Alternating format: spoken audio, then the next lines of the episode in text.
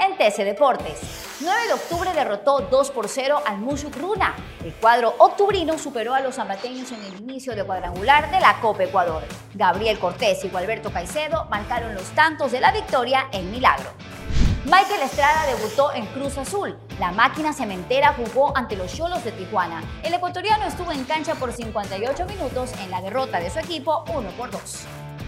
LeBron James seguirá en los Lakers. El atleta seguirá dejando su talento en las canchas de la NBA. James firmó por dos años con el equipo de Los Ángeles por una cifra de 97 millones de dólares.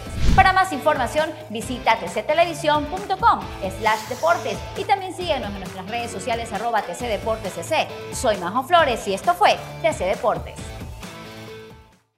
TC Podcast, entretenimiento e información, un producto original de TC Televisión.